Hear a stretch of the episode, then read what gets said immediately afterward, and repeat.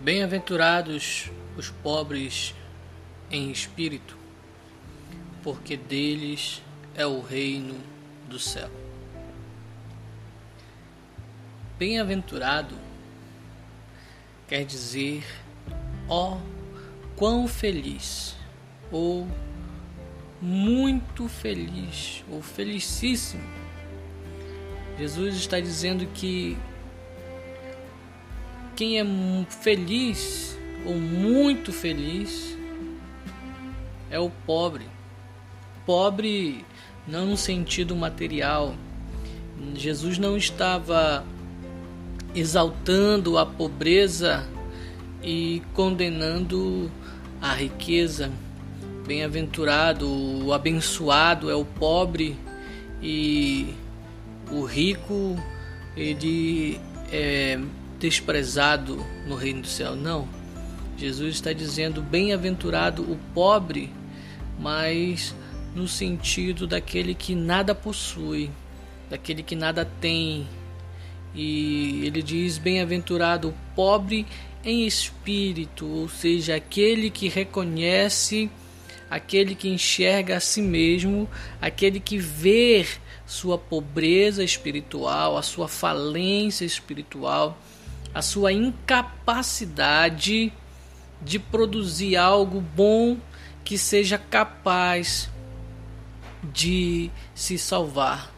Ou seja, Jesus está dizendo: bem-aventurado o homem que reconhece quem ele é. E quem o homem é? O homem é um pecador.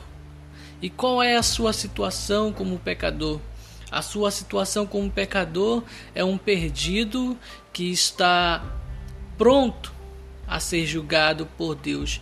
Deus, o homem em estado de pecado, está sobre ele, esse homem, a ira de Deus. Deus está irado com o homem que está em pecado. Jesus está dizendo que bem-aventurado é o pobre em espírito, aquele que reconhece que ele é um desaventurado, aquele que reconhece que ele é pobre, cego, nu e necessitado de que alguém faça alguma coisa por ele. E o que é que ele necessita? O que o homem precisa? O homem precisa de ser perdoado. O homem precisa ter a sua culpa removida, a sua condenação sendo cancelada. E de quem a culpa é cancelada? De quem a condenação é cancelada? Do pobre em espírito. O pobre em espírito ele põe a sua confiança inteiramente em Deus. Essa primeira bem-aventurança, ela não está posta de maneira aleatória aqui ela tem um sentido espiritual, porque você só vai desenvolver as demais qualidades nestas nas demais bem-aventuranças se somente se você for pobre em espírito. Você reconhecer a sua incapacidade de salvar-se a si mesmo de se auto-justificar diante de Deus, de você bancar a sua salvação. É impossível ao homem bancar a sua própria salvação. Então, o pobre em espírito é o homem que é justificado, ou seja, aquele que tem a sua dívida cancelada diante de Deus não pelos seus méritos, não por aquilo que ele fez, mas por aquilo que Deus fez por ele em Cristo. E o que Deus fez pelo homem em Cristo? Em Cristo Jesus, aquele que deposita a sua fé em Cristo Jesus, tem a sua dívida cancelada. E o que Jesus fez para que essa dívida fosse cancelada? Jesus morreu a morte de Jesus na cruz cancela a dívida que o homem tinha com Deus. Remove a ira de Deus sobre o homem. Então, nós vamos ter um novo relacionamento com Deus. Pobre, mas enriquecido. Falido, mas enriquecido. Enriquecido em quê? Enriquecido em graça, abençoado por Deus nas regiões celestiais. Ele diz: Bem-aventurado pobre em espírito, porque deles é o reino de Deus. O reino de Deus já é. O pobre em espírito, o homem justificado, já está no reino. Não estará, já está no reino. Já faz parte do reino. Já está incluído no reino. É um novo cidadão, é um novo homem. É uma nova natureza. É um novo entendimento. É um novo pensar. É um novo ser é um novo interpretar, é um novo falar, é um novo agir, não para se salvar, mas porque é salvo, porque é justificado, porque reconhece em Deus o seu único e suficiente Salvador. O homem que é pobre em espírito ele não vive se proclamando, não vive se exaltando. Ele sempre vive se humilhando, porque ele sabe que Deus ele exalta o humilhado, mas abate o altivo, o orgulhoso. Bem-aventurado, feliz, ó oh, quão feliz o quão abençoado é o pobre, pobre em espírito. Não importa se o homem é pobre materialmente, se o homem é rico financeiramente, não importa a situação humana no mundo. O importante é ser pobre em espírito. E o pobre em espírito é o homem justificado diante de Deus. Justificado, pois, mediante a fé em Cristo Jesus, temos paz com Deus.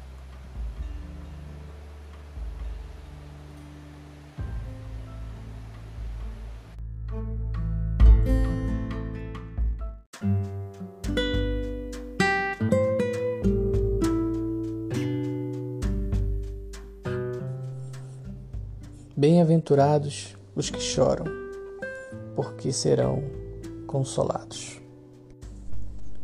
Há muitos motivos para alguém chorar, mas aqui nesse texto nós estamos lidando com conceitos espirituais. Bem-aventurados os que choram. Choram por quê? Eles choram por causa da sua própria situação de pecado eles choram por ver que eles estão em uma situação degradante, humilhante. Eles conseguem se enxergar porque são pobres de espírito. Só é capaz de chorar pelas suas próprias misérias, pelos seus próprios pecados, pelos seus próprios erros e falhas quem é pobre de espírito. E esse pobre de espírito, ele chora porque vê em si falhas, pecados, desvios de caráter. E ele chora por causa desta situação em que ele se encontra. Ele chora também não só por si, ele chora pelo mal que predomina no mundo. E este mal que está predominando no mundo gera miséria, gera, gera conflitos, gera guerras, gera fome, gera desigualdades. E ele vê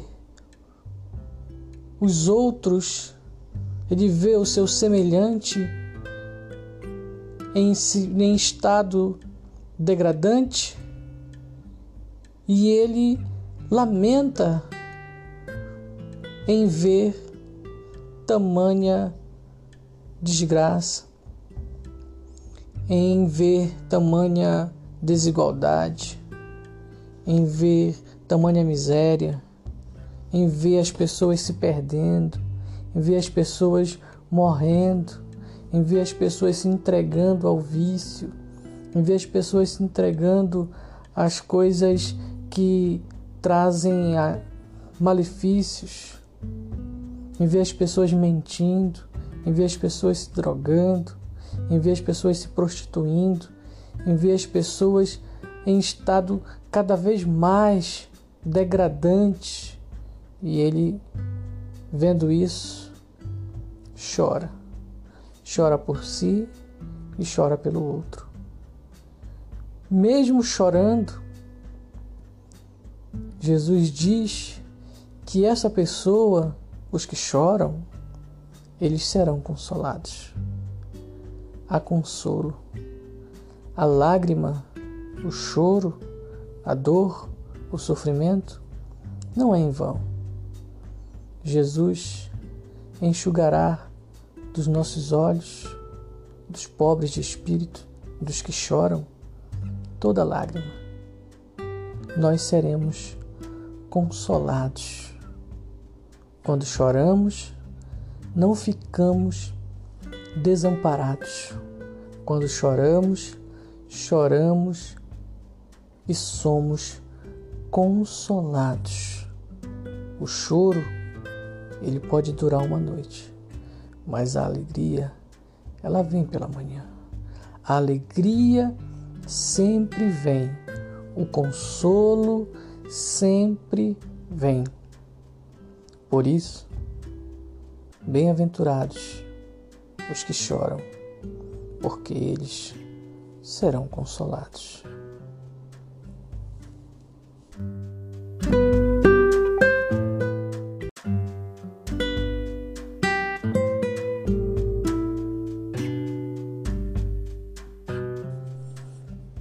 Bem-aventurados os que choram, porque serão consolados. Há muitos motivos para alguém chorar, mas aqui nesse texto nós estamos lidando com conceitos espirituais. Bem-aventurados os que choram. Choram por quê?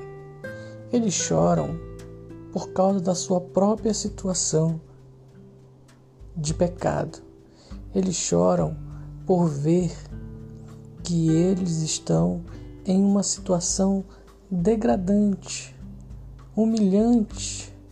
Eles conseguem se enxergar porque são pobres de espírito.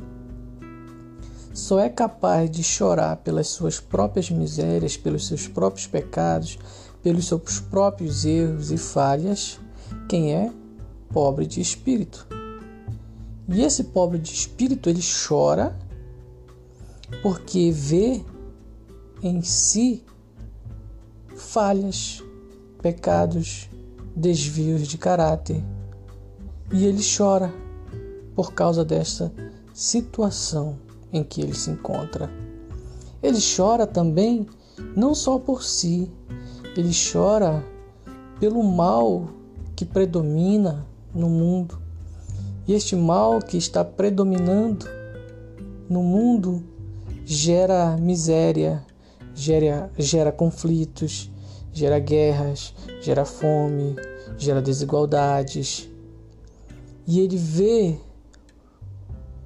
os outros, ele vê o seu semelhante em, em estado degradante e ele lamenta em ver tamanha desgraça, em ver tamanha desigualdade, em ver tamanha miséria, em ver as pessoas se perdendo, em ver as pessoas morrendo, em ver as pessoas se entregando ao vício, em ver as pessoas se entregando às coisas que trazem malefícios, em ver as pessoas mentindo, em ver as pessoas se drogando, em ver as pessoas se prostituindo, em ver as pessoas em estado cada vez mais degradante. E ele, vendo isso, chora. Chora por si e chora pelo outro. Mesmo chorando, Jesus diz que essa pessoa, os que choram, eles serão consolados. Há consolo. A lágrima, o choro, a dor, o sofrimento não é em vão. Jesus enxugará dos nossos olhos, dos pobres de espírito, dos que choram, toda lágrima. Nós seremos consolados. Quando choramos, não ficamos desamparados. Quando choramos, choramos e somos consolados. O choro, ele pode durar uma noite, mas a alegria, ela vem pela manhã. A alegria sempre vem. O consolo sempre vem. Por isso, bem-aventurados os que choram, porque eles serão consolados.